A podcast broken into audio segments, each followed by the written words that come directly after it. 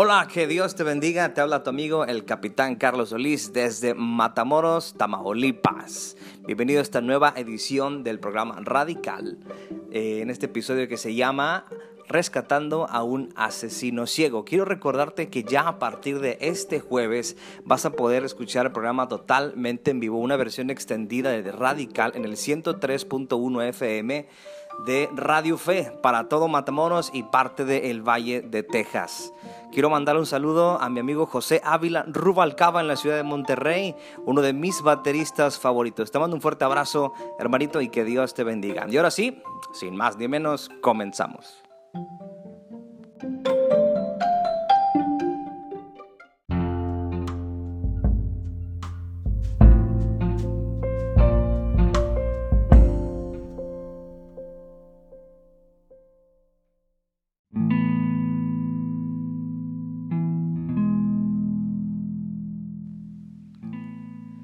Quisiera que trajeras eh, en este momento a tu memoria una persona desagradable para ti. Alguien que su simple existencia ya te es incómoda. Puede ser algún compañero o compañera de la escuela que te hace bullying, algún jefe del trabajo que constantemente te hace sentir explotado, tal vez incluso un vecino molesto que se la pasa poniendo su música en la noche con una bocina. Trata de pensar en una persona similar así. Simplemente alguien que te incomoda, probablemente incluso alguien que ni siquiera conoces, pero tal vez su aspecto o su manera de conducirse no te agradan. Ahora intenta pensar, ¿qué pasaría si Dios te pidiera que fueras y oraras por esa persona? Solamente imagínalo. ¿Qué, te, ¿Qué pasaría si Dios te dijera, necesito que vayas y ores por esa persona? ¿Aceptarías? Es fácil que me digas en este momento que sí, claro, órdenes de Dios. Pero realmente cuántas veces has evitado esta orden? ¿Cuántas veces has excluido a alguien del Evangelio solamente porque a tus ojos no es agradable? Quisiera hoy que habláramos un poquito acerca de Saulo, después conocido como Pablo, pero Saulo en su faceta de perseguidor de la iglesia, de asesino de cristianos, ¿por qué te digo asesino de cristianos? Mira, en Hechos capítulo 9, versículo 1 dice, Saulo, respirando aún amenazas, escucha bien, respirando aún amenazas y muerte contra los discípulos del Señor, vino al sumo sacerdote. O sea, mira, Saulo no estaba jugando a ser perseguidor, no era un hobby nada más. Esto era algo que tenía en el corazón y que vivía con él constantemente a tal grado que la Biblia dice que respiraba amenazas y muerte contra los discípulos. Esto no era un juego para él. O sea, esta era una persona incómoda para los cristianos de aquel entonces. Esta, esta maña tal vez de él era algo que tenía aterrados a todos los discípulos. Este no era una persona que simplemente los quería encarcelar, reprender o regañar. O sea, este era alguien que estaba respirando amenazas y muerte contra ellos. En el versículo 3 dice, 3 dice, más yendo por el camino aconteció que al llegar cerca de Damasco, repentinamente le rodeó un resplandor de luz del cielo. Y cayendo en tierra oyó una voz que le decía, Saulo, Saulo, ¿por qué me persigues? Él dijo, ¿quién eres, Señor? Y le dijo, yo soy Jesús, a quien tú persigues. Dura cosa te es dar cosas contra el aguijón. Dice que él temblando y temeroso dijo, Señor, ¿qué quieres que yo haga? Y el Señor le dijo, levántate y entra en la ciudad y se te dirá lo que debes hacer. La palabra describe que este encuentro fue tan asombroso, fue tan impactante para él, o sea, por el resplandor y todo, que cuando abrió los ojos se dio cuenta que no veía nada, había quedado totalmente ciego. Entonces él hizo como se le había ordenado y, lo, y estaba esperando algún acontecimiento. Y aquí es donde entra el personaje principal de nuestra historia. Hablamos en el versículo 10, dice que había entonces en Damasco un discípulo llamado Ananías, a quien el Señor dijo en visión, Ananías. Y él respondió, heme aquí, Señor. Y el Señor le dijo, levántate y ve a la calle que se llama derecha y busca en casa de Judas a uno llamado Saulo de Tarso, porque he aquí, él ora y ha visto una visión, en visión a un varón llamado Ananías que entra y le pone las manos encima para que recobre la vista. Quiero que analices bien este pasaje. Mira, para empezar, aquí a Ananías no se le avisa o no se le dice que ya el Señor había tenido un encuentro con Saulo. Te vas a dar cuenta por qué, porque en el versículo 13 Ananías le responde, dice, Señor, he oído de muchos acerca de este hombre, ¿cuántos males ha hecho a tus santos en Jerusalén? ¿verdad? O sea, Ananías no era consciente de que Saulo ya había tenido un encuentro con Jesús, el cual había cambiado por completo su corazón y por, y por ende había quedado ciego. Y ahora estaba esperando que un hombre llegara a imponer las manos para recuperar la vista y recibir nuevas indicaciones. Eh, esto no lo sabía Ananías. Por eso es que él responde con un poquito de miedo. A veces me gusta imaginar este, qué es lo que pasaba por la mente de él. Así, híjole, Señor, sí estamos hablando de la persona que correcta o no te equivocaste. Bueno, tal vez Ananías no hablaba así, ¿verdad? Pero me gusta imaginar que sí. Entonces, imagínate. Ananías tal vez de lejos Estoy, seguro, estoy totalmente seguro de que él nunca tal vez había hablado con Saulo antes, pero él sabía de la fama que tenía. Dice en el 14, y, aún aquí tiene autoridad de los principales sacerdotes para prender a todos los que invocan tu nombre. Él estaba buscando excusas para mejor no ir. Y sabe que, ¿sabes qué? No, no lo culpo para nada, porque la situación que estaban viviendo en ese momento ya era dura. ¿Tú qué harías? Este era un asesino, era un perseguidor no era como alguien que vienes a platicar y simplemente discutes si te gusta o no una película. No, no, no. Este era alguien que antes respiraba amenazas y muerte, como lo dijimos al principio.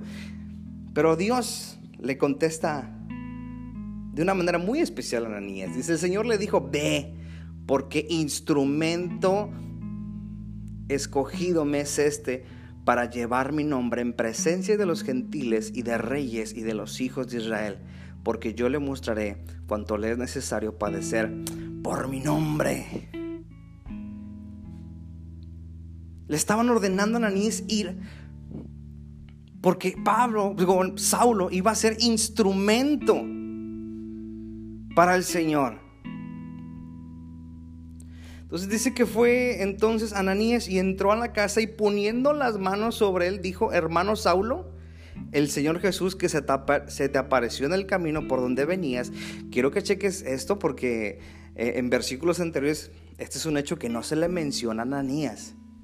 Yo, yo, he pensado que a lo mejor esto se le ocurrió a última hora, o tal vez el Señor se lo reveló antes de llegar, pero esto es algo que él no sabía. Dice, se te apareció en el camino por donde venías, me ha enviado para que recibas la vista y seas lleno del Espíritu Santo. Y bueno, la demás historia tú la conoces. En este momento Ananías estaba, eh, había puesto manos sobre aquel hombre que después iba a escribir las cartas paulinas. Mm, solamente observa el libro de los hechos, después de los hechos que hay, las cartas paulinas. Estaba técnicamente rescatando al hombre que iba a escribir casi media Biblia, al cual muchas de las iglesias cristianas basamos nuestra doctrina en las enseñanzas de Pablo, las cuales regimos nuestra manera de conducta en la iglesia por las enseñanzas de Pablo. Por una obediencia, Dios está estaba cambiando el destino de toda una generación, usando a la persona más impensable, al perseguidor, a la persona más desagradable para, la iglesia en ese momento. Dios la estaba escogiendo como instrumento para llevar el Evangelio. Yo creo que Ananías no sabía que él era parte de una historia más grande que él. Y es que esta no es la historia de Ananías. Es la historia del Dios de los cielos rescatando la humanidad por medio de su Hijo Jesucristo y utilizando seres humanos simples y sencillos como Ananías y como Saulo. Esto es más grande que ellos. Quiero decirte una cosa, cada una de las palabras que yo te expliqué en, este podcast, eh, nunca te voy a predicar o te voy a, a dar una enseñanza que que Dios primeramente no haya tenido que arreglar conmigo. Así como tú, yo eh, en, mi lista había, he tenido eh, gente que pues sencillamente no me agrada. Hace varios años, una de las épocas más difíciles para mí y creo que para muchos fue la adolescencia en la temporada de la secundaria. Yo crecí en la Ciudad de México. Eh, en la secundaria donde estaba, obviamente, pues predominaba los jóvenes que eran de otra religión, una religión predominante. Este, y yo era de los pocos o casi el único cristiano eh, en un salón de clases. El hecho de ser cristiano durante, mi niñez nunca fue un problema, porque en cierta manera pues no se me señalaba eh, tan rotundamente de manera de burla y era algo que yo soportaba, pero para mí en, aquellos entonces, para mí ser cristiano solamente significaba que yo iba a una iglesia distinta, yo no había sido llamado por Dios en ese momento y yo no entendía mucho siquiera de la vida cristiana. Para mí el hecho de decir soy cristiano solamente quería decir, ah, pues yo voy a una iglesia que pues que no es la acostumbrada por la mayoría de la, de la sociedad. Cuando llegué a la secundaria, una vez se me escapó decir que yo era cristiano. Yo no sabía que yo estaba marcando mi vida de, ahí para los siguientes tres años. No sabía lo que estaba haciendo porque a partir de que yo mencioné que era cristiano, yo empecé a ser víctima de, burlas, de, bullying. En ese tiempo no sabía que se llamaba así, ¿verdad? Este, de golpes, de acoso y de muchas cosas solamente por el hecho de haber profesado o de haber dicho que yo era cristiano. Pero mira, en ese momento yo ni siquiera entendía por qué si yo no era, yo no era una persona pues, que llamaba por Dios de un pastor, ¿por qué estaba padeciendo todo este tipo de cosas si ni siquiera yo me dedicaba a predicar el Evangelio? Para mí en la adolescencia solamente era el lugar donde yo iba. Y uno de los momentos más perturbantes de, de esa época fue una ocasión que un grupo de, muchachos me corretearon hasta el baño de, la escuela donde yo, asistía y empezaron a golpearme y, a burlarse y decir, tú eres el aleluya, a ver, ¿por qué no clamas a Dios? ¿Por qué no oras a Dios que te libere de nosotros? Y empezaron a patearme y uno de ellos era muy alto, lo recuerdo bien, y con su brazo ahorcaba mi cuello y, hacía una seña referente a la religión de él y me hacía besar este, un símbolo de su religión y me dice, ah, repite, di que eres cristiano, di que eres cristiano. Y, eh, y mientras se burlaba me pateaban y me apretaban el cuello. Llegó un momento en que pude soltarme y, grité, yo ya no quiero, ya no quiero ser cristiano, yo no soy cristiano, yo nunca he sido cristiano porque quise. Yo siempre fui a la iglesia por fuerza. Ya déjenme en paz. Y, y les grité a ellos, a partir de hoy yo ya no soy cristiano. Yo creo que hasta ellos se asustaron porque ahí se acabó todo. Yo estaba tan golpeado que ya no, no podía ni siquiera respirar bien y ahí acabó todo. Mira, no quiero hacértela muy larga, pero bastante tiempo de, de, mi adolescencia durante la secundaria eh, fue un tiempo muy duro, alejado de Dios. Mi hermana a veces se acercaba a mí, ella era muy eh, muy cercana a las cosas de la iglesia y yo cada vez me alejaba más y, aparte no era buen estudiante. Y ella, me recuerdo que en una ocasión ella me dijo, ¿no quieres venir al campamento o al concilio juvenil con nosotros? Y yo le decía, a mí no me interesa, yo no quiero ir. No me importa si tengo buenas calificaciones o no, o mis papás me dejen ir, yo no quiero ir. Para no, no alargarme tanto, mira, Dios más adelante me llamó yo me reconcilié con Dios, recibí el llamado para ser oficial, me casé, tengo un ministerio ahora, ahora soy un capitán, tengo ya cerca de siete años de, servicio y, y, esto era algo que aún vivía en mi corazón. Yo sé que hasta el año pasado, ahora con las redes sociales, algunos excompañeros de la secundaria me agregaron. Y este recuerdo que te acabo de mencionar fue lo primero que llegó a mi mente, porque una de las solicitudes que me llegó fue de aquel joven alto y robusto que ahorcaba mi cuello y me obligaba a besar el símbolo de su religión. Cuando, cuando vi su solicitud, inmediatamente todos esos recuerdos turbios en mi mente empezaron a, a correr. Pero dije, no, no, vamos, caramba, Carlos, madura. Y, y le acepté su solicitud. Y me llevé una gran sorpresa. Número uno, eh, él engordó más que yo. ¿ah? Número dos, cambió de ciudad, así como yo. Y se volvió cristiano. ¿Te imaginas qué sorpresa me llevé? Se volvió cristiano. Imagínate. Iba con su familia a la iglesia, incluso predicaba, tenía un grupo de jóvenes. Y, yo me quedaba impresionado y me reía. Y cuando yo lo veía predicar ahí en sus fotos y todo, y yo le decía, ay, con ese brazo me ahorcó. Pero eh, vi un video de él predicando a los jóvenes y para mi sorpresa, él estaba testificando de lo que él había cometido conmigo. De cuando me obligó a decir que ya no era cristiano. Dio su testimonio y, decía cuánto se arrepentía de lo que había hecho y cómo Dios había cambiado su corazón. Mira, en ese video vi a varios jóvenes levantar su mano y aceptar a Cristo Jesús en su corazón. Ese testimonio que para mí era de maldición Dios la habrá transformado en bendición para otros. Ahí enfrente a la computadora, alcé mis manos, lloré y le dije, Dios, qué buena paliza me metieron. Pero gracias por esa paliza porque porque esa paliza fue para vida eterna de otros. Ahora ese testimonio que tanto tanto mal me traía a mi corazón. Ahora Dios lo cambia en bendición. Y es que aquí cuando veo hecho realidad la palabra, dice, a los que aman a Dios, dice, todas las cosas les ayudan a bien. Y es conforme a los que con su propósito han sido llamados. Amigo, tú eres parte de una historia más grande que tú. Esta historia no se trata de ti, se trata de Dios. Esto es especial. Esto se trata de Dios. Inevitablemente vas a tener que aceptar que Dios ama incluso a algunas personas que tú no amas. Y vas a tener que aceptarlo.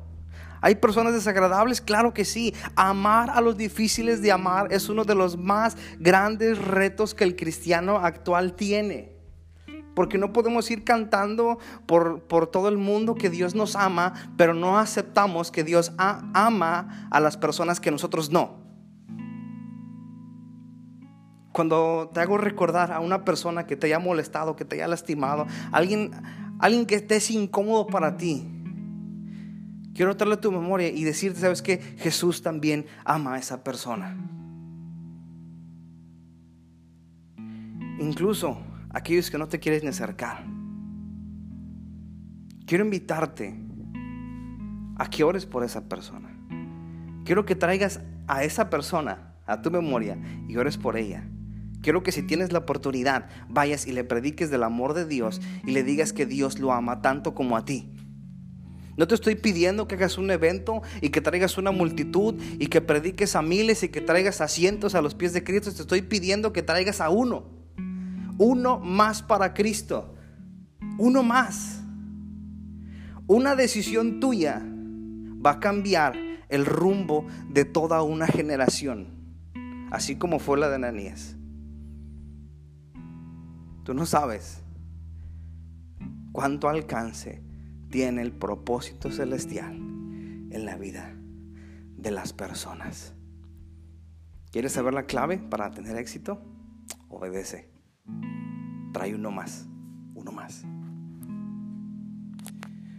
Pues bueno, fue todo por esta ocasión. Me da gusto saludarte y desearte lo mejor para este tiempo en tu vida, en tu casa, en tu iglesia, en tu trabajo. Y te espero para la siguiente edición, el tercer episodio de Radical con el Capi del Army. Que Dios te bendiga y hasta pronto.